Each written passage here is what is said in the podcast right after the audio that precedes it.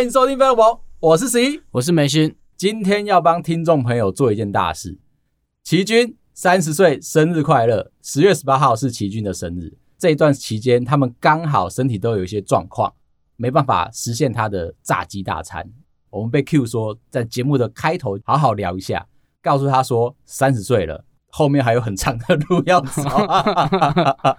好，昨天在网络上看到一个有趣的小烦恼，是一个二十八岁的年轻的小业务，最近呢被他的前辈同事们有一点稍微的闲言闲语，嫉妒了一下。原因是因为他中午常常吃麦当劳，前辈们对他的麦当劳有意见。为什么？他最近接了一个大单，老板很赏识他，所以就发了一笔小奖金。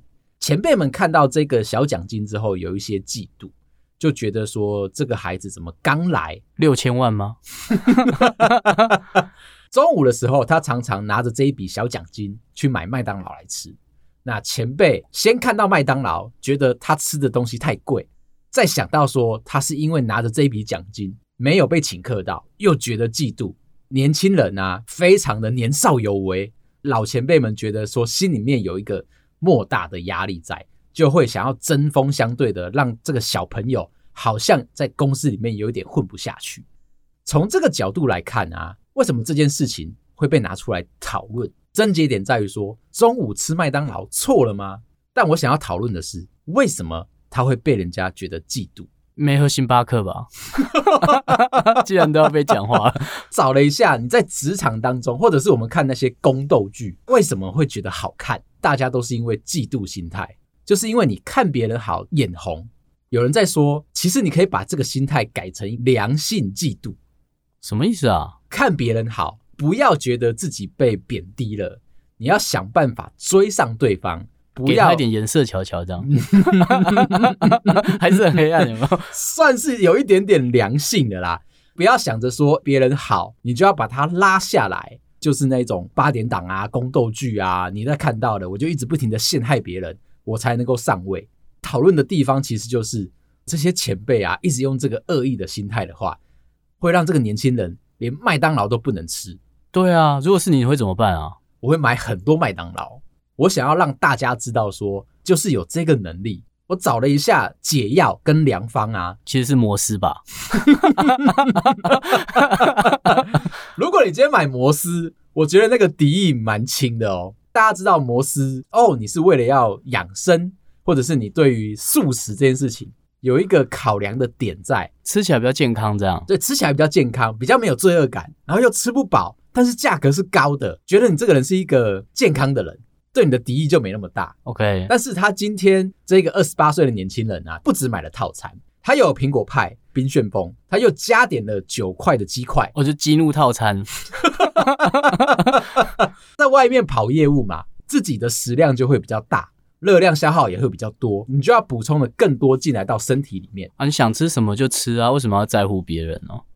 他的小小的缺点应该是，他都是买公司旁边的麦当劳进到公司里面来吃给大家看。他如果今天是在外面吃，可能就没有这个毛病，比较不会被嫉妒带。如果是你呢？你会带回公司还是在外面啊？刚刚我们这个讨论，理论上我应该要在外面吃嘛，但我还是会带进去公司。对啊，这才是正解吧？你一个人在外面吃饭，如果不方便的话，比如很挤啊，或者很多人很吵啊，嗯，那你带回公司吃没有毛病啊。有一些论述是说，这样做其实是会更加激怒别人，你的处境就会相对来说是有危险的。怎么样把这件事情做得完美，或者是做得漂亮？我找到一个形容的方式，他说这个叫做犯错法。有一个综艺节目，它是一个答题问答抢答的综艺节目，总共有四个人选一起上去分别抢答。第一个人选呢，表现得很差，但是他风度翩翩，举止都非常的有礼貌。第二个人答题跟举止都非常的差劲。第三个人答题普普，他在临走之前不小心翻倒了一瓶水，搞得大家场面有一点惊慌，有点紧张。第四个人做什么事情，答题跟举止都非常非常的漂亮跟明显，而且是完美的。节目结束之后，现场的主持人请所有的观众投票，你目前这四位候选人里面最喜欢哪一位？答案出炉的令人觉得惊讶，居然不是第四位，居然是费洛蒙。自己推一下，我们新的贴图上哦，请大家支持一下。不是啦，大家选的是第三位，答题普通，举止也普通，但是因为他有犯错，反而让大家喜欢了。普通为什么会犯错？临走之前啊，他把他桌子上面的饮用水对整个打翻了，这样算犯错？留下了一点点小小的印象。认真的说起来，是在告诉你，职场上面啊，获得大家的人缘，这个四个象限当中啊。做那个容易犯错的人哦，就适当的犯错啦。你一定要露一些点，让人家来打。你要躺平哦，你不是站在那边不屈不挠的说，不是，我不是这样子的人，不行。你要买了麦当劳走进来之后，除了要问大家说愿不愿意跟你分享以外，第二个就是你要在餐桌当中不停的亏自己，不停的调侃自己，或者是。当有前辈在酸你的时候，把可乐倒翻，这样很难清哎、欸。那如果你怎么办打翻到前辈的身上怎么办？污点啊！你们就希望这样吗？前辈会更生气，他会觉得说你是不是真的知道我在背后讲你点什么？这个讲法是告诉你说你要稍微的犯错，不要当那个完美的人，越完美越容易招惹到别人的嫉妒。同意这个说法，故意留一些就是哎、欸，这个人很难相处啊，哎、欸，这个人讨厌啊，嗯的点留给别人。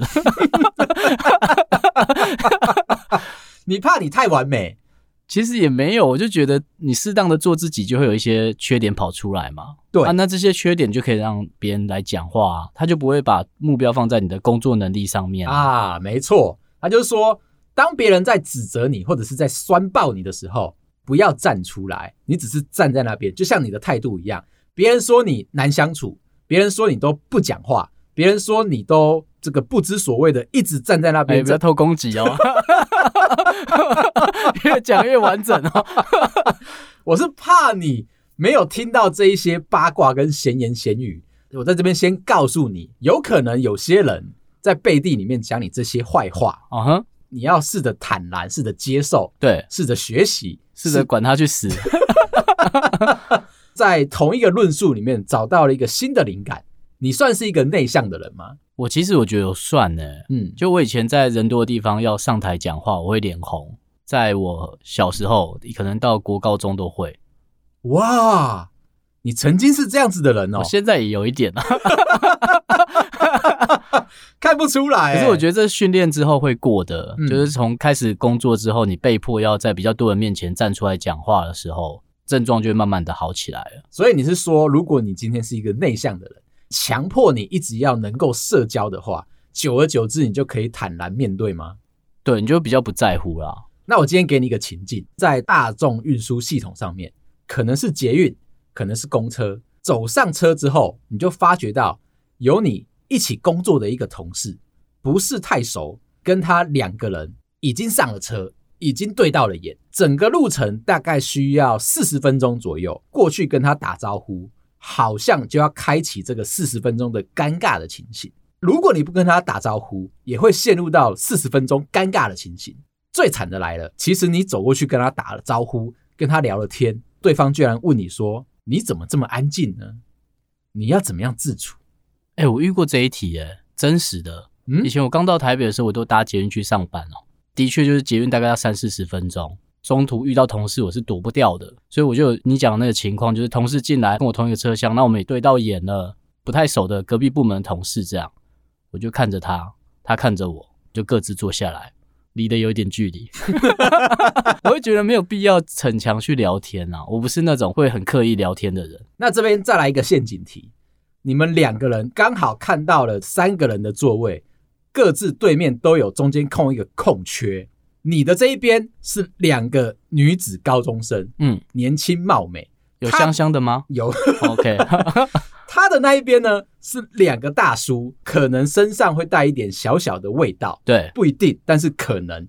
你要选择哪一个位置坐下？当然是。哎呦，这个 我可能会离他有点距离的站着哦，我会跟他打个招呼啦，找个地方靠墙站着。这也是一个小小的讨论，就是两个位置，一边是大叔，一边是女子高中生或者是年轻貌美的妹妹或姐姐。你要选择哪一个位置坐，其实是一个心里面的挣扎跟纠结。对，那 一般人呢，可能会因为要坐在两个异性的中间，会觉得有一些的紧张，或者会怕不知道会出什么。哦，你在讨论这个哦，陷阱题嘛？嗯，刚刚已经讲了啊，你可以面对这个尴尬，所以我们让这个尴尬再加倍。我还是不会坐进去，我还是会自己在旁边站着，比较好看，比较舒服了。大部分的人的讨论都说，他们不敢坐在女生或者是异性的正中间，然后他们会去移到大叔那里。但是下一个论述就来了，可是坐在大叔的正中间啊，似乎会觉得有一点融入，被猥亵。这样子的话，就会让整个尴尬的气氛越来越浓厚。我自己呢，一定是很勇敢的，就要坐在女生的那个位置正中间。真的吗？你要想想看。车厢里面所有的人，我不敢想你老婆的表情。我今天这些话只有对你说哦。OK，那有时候不小心，我老婆会听到，那个时候我就是跪着跟她道歉嘛。毕竟我们在这边就是讲心里话，然后有一些比较黑暗的，或者是比较内心的东西，也只能够在这边讲。被别人听到，那是别人的想法，跟我要不要跟你讲是没有关系的。我就是这么的开心的在跟你聊天。好啊。自己要小心啊！你要想想看，刚刚那个情境，车厢里面全部都是人，都在盯着你看你的决定，符合大众的意见去跟大叔坐下去，你就跟大叔是一模一样的，你是不是没有得到任何生活的快乐跟刺激？但是你今天脱离大众的眼光，就像刚刚那个年轻人买了麦当劳自己吃是一样的。脱离大众的眼光，走进去了女子高中生的正中间坐下去，是不是大家都惊吓到了？大家这么做自己这样，对，目光都在你身上。你今天一早就获得了所有人的注目，那是不是让你今天都快乐起来了？会担心一件事情，你的手脚是不是不能够太大鸣大放的碰到碰到别人？对，所以你会畏缩在一个角落里面。那你也会担心说，隔壁的女子高中生。会用一个睥睨的眼光在看着你，但是你不要担心，虽然只有两个人讨厌你，但是整个车厢里面的人是喜欢你的哦。你的寓意放这么深哦，也就是，包括你老婆也讨厌你。就是说呢，职场上面生活的时候，有时候你不要太在乎。讨厌你的那一小群人哦，就两个嘛，对，一个嘛，对，不要害怕。但其他人是觉得你厉害的，其他人是用羡慕的眼光，或者是觉得说，哎、欸，你这个人真的很敢，你就去拥抱那一个目光就好啦。不要想着说一定要去在乎这两个人会对你做什么样的警告哦，OK，或者是打电话叫警察，这些事情你都，你都是有可能去的。你把它投射到职场上面。不被嫉妒是很难的一件事情。如果你今天我也觉得，如果你表现好，一定会啊。对，你有成就，你就一定会被嫉妒嘛。还有一些比较温和的做法，就告诉你说，你要不鞠躬。主管在称赞你，或者是包红包给你的时候，你要记得收下了红包，收下了奖金，然后转头就说爽啦，怎么样？你们有吗？温柔一点，你要说谢谢大家的支持跟陪伴，没有你们的话，我没有这一包奖金。感谢你们，所以我等一下就把钱都花光。但是谢谢你们的垫底，会太呛了。对，这个就是一个不鞠躬的表现，得到了一个成就，就记得要说谢谢，包含其他的人这样。对，然后你要把功劳都送给大家，奖金自己收下来，这才是有礼貌的表现。接下来我要来推荐一部有一点算是冷门，没有到被大家推崇的一部作品。这部戏叫做。子弹列车，布莱德比特演的吗？对，老老的布莱德比特在里面演一个帅帅的杀手。当初他的档期其实有一点短，又撞到阿汤哥，他的声量没有很大。不过最近他上了串流了，我有机会把它买下来看之后啊，发觉到他其实是一个非常有独特作品的一个感受。布莱德比特饰演的一是一个曾经心里面有一些小问题，去看了心理医生。把自己的心修好，回来上班的一个杀手。以前的这些任务上面啊，都会出一些小问题，挫折吗？挫折或者是小失误，他还是有把整件事情做完，但是他都是跌跌撞撞的。因为这些小小的失误啊，他会怀疑自己是不是不适合这份工作。毕竟他是一个杀手，一般人都会觉得说应该要干净利落，但他没有。他每次出任务呢，都会有一些小失误。整个子弹列车上面呢，就在叙述，除了布莱德比特以外，还有另外七个杀手一起在那台列车上面的一个小小的命运的故事。布莱德比特他其实在里面讲了很多，他去看完心理医生之后得到了一些金句，职业上面有一些受挫，找了医生好好的倾诉完之后，对方给了他一堆很正向的思考的模式，让他可以开心的回来当一个杀手。他在里面呢讲了一些不错的金句。像是他在出任务的时候遇到了一些小喽啰，对打的时候，他告诉对方：“你要对待别人和睦，别人才会对待你和睦。今天不是我主动攻击你，是你看到我，你觉得我是杀手，你就想要防卫，结果一不小心我跟你打起来了，你就出事了。这样子好像不是我的错。另外，他又说，我们两个在打架，你用你的一只手指头指着对方的时候，你有另外四只手指头是指着你自己。”怎么了吗？这有关联吗？他想要告诉他的对手说：“不要来阻碍我的任务，让我把我的事情做完，两个人都相安无事嘛。”但是你今天居然想要来打扰我，所以你用一个攻击的方式对待我。那你看，你手指头比着我在对我讲话的时候，你有四只手指头是指着你自己哦。你要好好反省哦。哎，这个我以前有听过，就是你指着别人的时候，四只手指头指着自己。嗯，我很想问，第四只是哪一只啊？哎、欸，我想想看，我是用食指指着你，大拇哥呢？大拇哥目前他是，是指着别人吧？应该是三比二的状态。大拇哥目前是四十五度，应该是在场的第三个人。你指的是第三个人？好吧，好吧。他就是想要用一些比较戏谑型的一些心灵鸡汤，对，在阐述说这个人的故事。布莱德比特在故事里面的代号叫做瓢虫。其实是一个天生带着衰运的杀手。我们一开始讲，他其实每一次都不顺利嘛，都可以完成。可是因为他的不顺利，走到哪里任务会完成，只是可能会牵连到很多不一样的人，所以他是一个衰神，带着这一个气度，在执行他的任务的时候，大家都会调侃他说他是瓢虫。为什么是瓢虫啊？瓢虫呢？其实在国外的意义，它是一个幸运的小虫子。哪一个国家啊？荷兰。我为了这件事情去查了一下，应该是荷兰。真的知道啊？我就是问一下而已。国外有说，瓢虫如果身上背着七个斑点的话，它是一个幸运的象征。走在路上，七星瓢虫飞到你身上，停留在你身上，一下子就可以得到二十八天的好运。布莱德比特呢，他就是被酸这个问题在踏上这个子弹列车的时候啊，哦，所以他被酸说他是靠幸运。完成工作不是靠实力做完，他完全不是靠实力。Okay, 他虽然运气也是实力的一部分啊。哎、欸，对，这句话大家要放在心里面。有时候你会嫉妒别人，你会觉得说是他运气好，他真的是运气好，八字也好。但是被讲的人就不要太伤心嘛。嗯，而且在荷兰，他其实有一个小小的禁忌跟风俗，不准在公共场合放屁。哪里可以？哪里准？他有一个明信的规定：如果你今天在公共场合放屁，就算是不臭的也不行。被抓到的话，你会被那一个场合给赶出去。你只要轻轻的放了个屁，被别人抓到了，他就要把你赶出去。捷运也是，哎，捷运也是，不管是在哪里，赶在那厕所呢？会不会太硬？厕所有别人吗？当然有啊。可能厕所会稍微可以让你通融一点点，基本上在荷兰放屁这件事情是不被允许的。在搜寻这些荷兰的风俗的时候，有讲到一个小小的特点，就是荷兰人呢讲话非常的直接，他认为你好，他就会称赞；他认为你不好，或者是你不能够做这件事情，就会大力的指责你。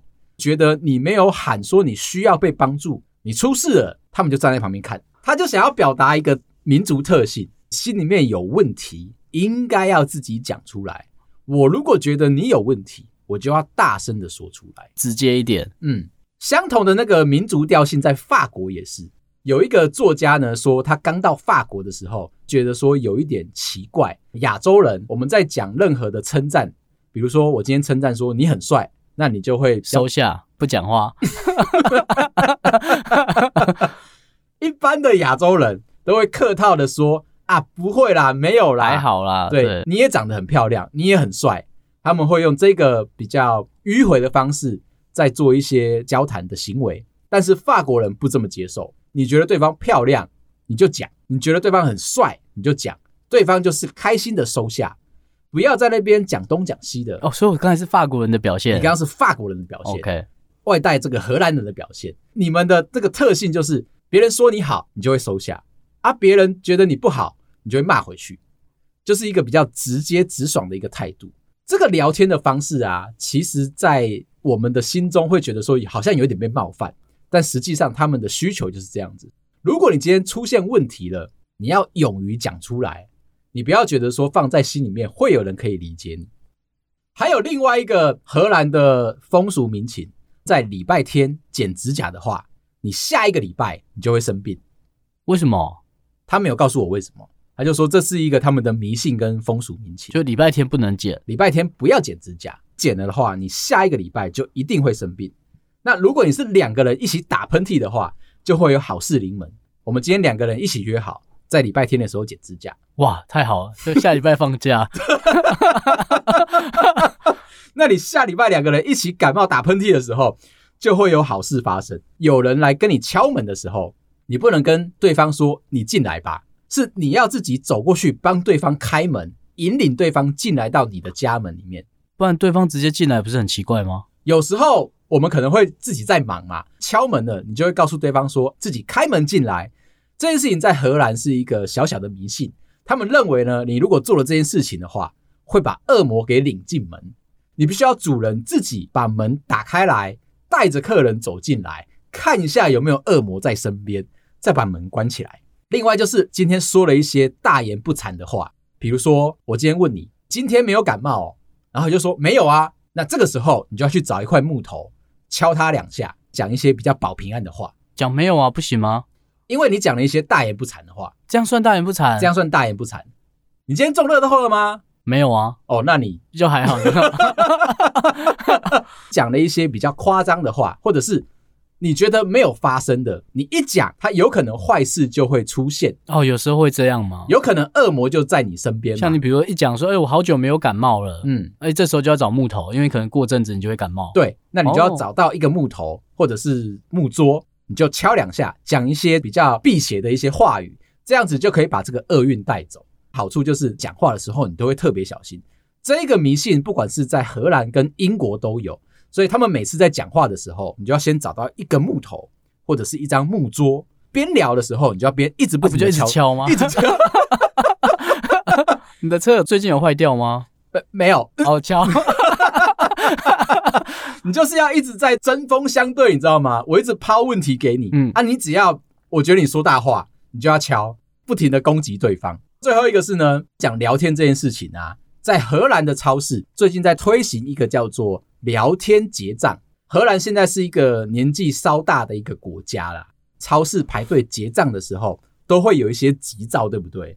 都会觉得说前面那个人活不久了，前面那个人怎么拖拖拉拉的？有一些客人是这样子，他身上会带很多的零钱，到了超商的时候，一块一块慢慢的数。你会这样吗？我如果零钱很多的时候，真的会这样子，因为我想说零钱就很重嘛，而且你有指证过我一件事情，买皮夹不能够买有零钱袋的，对，我们不能讲保守一点吗？我顶多跟你说，帅哥的皮夹不会有零钱袋，帅哥的皮夹不会有零钱袋。当初我在找我的新皮夹的时候，丢给你看了几个三折的，中间都有零钱袋了，你马上就否决它了。因为你说这不是帅哥会带出门的东西。对啊，谁要带零钱啊？哎，你身上会有很多的零钱啊，你要放哪里？放口袋啊，不然放哪里？为什么每个人都问我这一题？一般比较普通的男性，大家都会觉得说，一个东西就是好好的保存在另外一个物件上面，统筹起来，这才是最方便的。我今天要去超市买东西，打开了皮夹，里面都只有百元钞跟千元钞。如果我需要拿出零钱的时候，我还要再拿出另外一个零钱袋，再从里面再掏东西出来。在我后面结账的人会不会觉得这个人很烦？问题在你为什么身上会有零钱？你可以随手捐掉啊。像我就会回家就把零钱全部掏起来存在一个地方，时间到再把它们全部拿去存零钱的 ATM，你知道吗？哎、欸，特别去找那种去存就好啦。那种东西很少哎、欸，其实蛮多的哦。我就会想说，既然帅哥的皮夹里面不能够有零钱袋，我身上就会带着很多的零钱。你是有在做生意是不是？问题就来了，你如果不把那个零钱放在身上的话，因为是帅哥嘛，所以你就把钱放在这个桌上。对，那你就是帅帅的去，因为你的裤子也不会鼓起来。我记得你认真的跟我说过，不能够接受那个皮夹鼓到一个快要爆掉。不止放零钱，还要放一堆卡片啊。对，你对于皮夹的厚度是有相关的规定的，是有一定严格的规定。如果当立委，他应该会被我修法哦。最小的限制就是放在你的裤子口袋里面的时候，不能够有任何的凸起的表现，不能太夸张啦。你不能讲不能没有，嗯，这样子太严格了。我当立委的时候把它修好。我就想说，被指证要成为一个帅哥，零钱我就把它放在桌上，所以我就会不停的拿着百元钞去超市，就会累积出很多很多的零钱。这个超市呢，就是在担心大家在生活当中太急躁了。如果是刚刚我那个角色，我在前面掏不出百元钞，我就会开始把我的零钱拿出来一个一个算。对，那我在那边算的时候，如果你今天站在我后面，你就会觉得鄙视你，一直滋你。他 是要多久？对，你会一直用一些嘲讽的语言，强迫着我动作要快起来。荷兰就是害怕都用同一个想法在行动，哦，就过得很焦虑这样。所以他们就开了一个叫做聊天结账的柜台。这个城镇里面年纪大的人偏多，那年纪大的人需要跟别人聊天嘛，所以呢，他们就开了这个柜台。你要去结账的时候，就可以开心的跟柜台一直聊天，他不会催你说下一个人聊到你爽都可以。走错柜台的时候，你要意识到一件事情：前面那一组人不会有结束的时候，你要自己绕道去其他的地方结账。那个柜台就是专门给喜欢聊天的人做的事情。哦，懂了。而且那个超商呢，得到了一个莫大的赞赏之后啊，他们扩大了这个行为。他们在每一个超商的一排一排的那个陈列架嘛，对，商品架，对，他们在那边摆了空桌子，然后找了一些算命老师。有一点像哦，他们就找了喜欢聊天的这一些员工坐在那里。今天买东西觉得烦、觉得累、觉得不舒服，看到那个空桌子，你就可以走过去跟对方聊天。这个超商就会看起来非常的热络。在日本也是一样，他们最近也推出了一个叫做缓慢结账的一个行为。太害怕大家都很急躁，所以呢，他们就开了一个。你可以做自己慢慢结账的一个柜台，不用在乎后面的人吗？店员也不会催你，后面的人呢也只能够默默的看着你在那边，比如说一块钱啊、两块钱啊，就是用这个方式减缓大家在结账这个高速的运转的社会里面啊，你会得到的那个焦虑。我觉得这是一个不错的发想。像你爱去宜兰，应该是因为宜兰比较慢一点吧？嗯，我喜欢去宜兰，现在一个最重要的原因是因为我在那边啊。可以知道说路很大条，可以放空。假设我这样子扫墓，你可以帮我。既然你那么常去，最后最后，我最近有一个新的烦恼，你一定要帮我解答一下。前两天跟我的亲戚们睽违了两年的聚餐，那个场合当中，不小心宣布了我们在做 Podcast，宣布了费洛蒙的存在。大家有热情的回应你吗？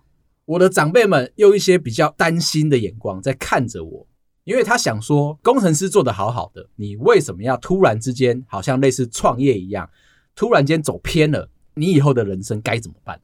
他们呢，没有听过 Podcast 是什么，当下我不知道该怎么跟他们解释，他们纷纷的就把手机拿出来，叫我把我们的节目秀出来给他们看。那你真的有打开吗？我真的把它打开来了，毕竟难得有这么多新的订阅嘛。这样不是很尴尬吗？我只是一开始的时候，先让他们知道说，Podcast 这个 APP 在哪里。那如果你是 Android 的话，你可以下载其他的，比如说 Spotify 啊、KKBox 啊，或者是 Google Podcast，都可以听到我们的节目。所以我就只是先让他们知道 Podcast 是什么东西。我就告诉他们说，在里面你可以听到各种不一样的东西。那现代人因为眼睛看了太多的资讯进来，有时候通勤的时候，你希望用声音来陪伴你，让你觉得开心。这个就是我们节目存在的意义。下一个问题来了，你们在聊什么？当下其实有一点受挫，脑袋里面盘旋过很多的想法。我们这个节目又寓教于乐，然后又有深度，但是又有一点点小小的干话在里面。怎么样可以让长辈喜欢我们的节目？这很难办得到，只能跟长辈说，不然你回家听听看。没想到我的长辈啊，很挺我们。那个当下，他就直接把手机音量开到最大，播放《费洛蒙》最新一集。你们是在包厢吧？我们是在开放的火锅店吃到饱。OK，好，好，播下去，我们的片头音乐响起了。长辈很认真的把手机放到了耳朵旁边，听我们在聊天，皱眉头的表情又跑出来了。你们到底在讲什么？我心里面还是持续的忐忑啊，说嗯，就是我们就靠这个好好的跟大家聊心事，解答大家心里面的烦恼啊，职场上面的烦恼啊，就有一些还不错的小成绩。长辈又继续问啊，你们的成绩在哪里？还好那一天我在刷排行榜的时候，刷了大概四五下，最下四五十下，四五下，最近是有点难看，就是快要到下面紧绷的那一点点地方的时候，找到了我们。长辈就说：“哎、欸、呀，啊、你怎么算后面这样？就是对排的算后面的，刷到底了嘛，就才看到我。嗯、我说啊，不好意思啊，我们还会再努力啊，毕竟我才刚开始。我就说我们才刚开始一年多，还有很多地方持续的要再努力、再加油的。到最后啊，聚会上面的讨论啊，完全没有在讲说我工程师的人生目标应该往哪里走。拍拍我的肩膀说啊，你工程师其实也就这样了嘛，你自己也知道。对我们的下一步。”是有一些憧憬在的。当我在分享我们每一个阶段做的每一次的行为啊，他看到了热情是吗？觉得我们在做一个不一样的事情。我有把烦恼告诉对方，可能会饿死啊。这点有很明确的讲吗？有，因为长辈其实他们都有创业过嘛，有些是创业的还不错的，我就有稍微提一下说我们最近的烦恼。那他就说，你不用担心，创业这件事情本来一开始就非常的辛苦。你现在保有热情，而且他觉得我们在聊的时候，那个心情是非常的高亢的。讲我们每一步的规划的时候，好像失去了点什么，但是又得到了更多。你用这个方式去持续的经营，一定就可以攀爬到最上面那一层。你看我的长辈是不是很照顾我？我希望你今天下了班之后，嗯哼，带着这一点点的骄傲跟快乐，回去好好的跟你身边的长辈。一一的介绍，介绍我们节目，介绍我们节目。OK，但是你要先想好，今天就到这边喽。你要先想好，要怎么样用一句话来表现出你的谦虚跟你的这个骄傲。OK，我就是负责吐槽的那一个，这样算谦虚了吗？呃，算可以啦，算可以啦。好，今天我们先聊到这。如果你喜欢我啊，麻烦到各大收听平台帮我们五星点赞、订阅、留言、加分享。谢谢大家，拜拜，拜拜。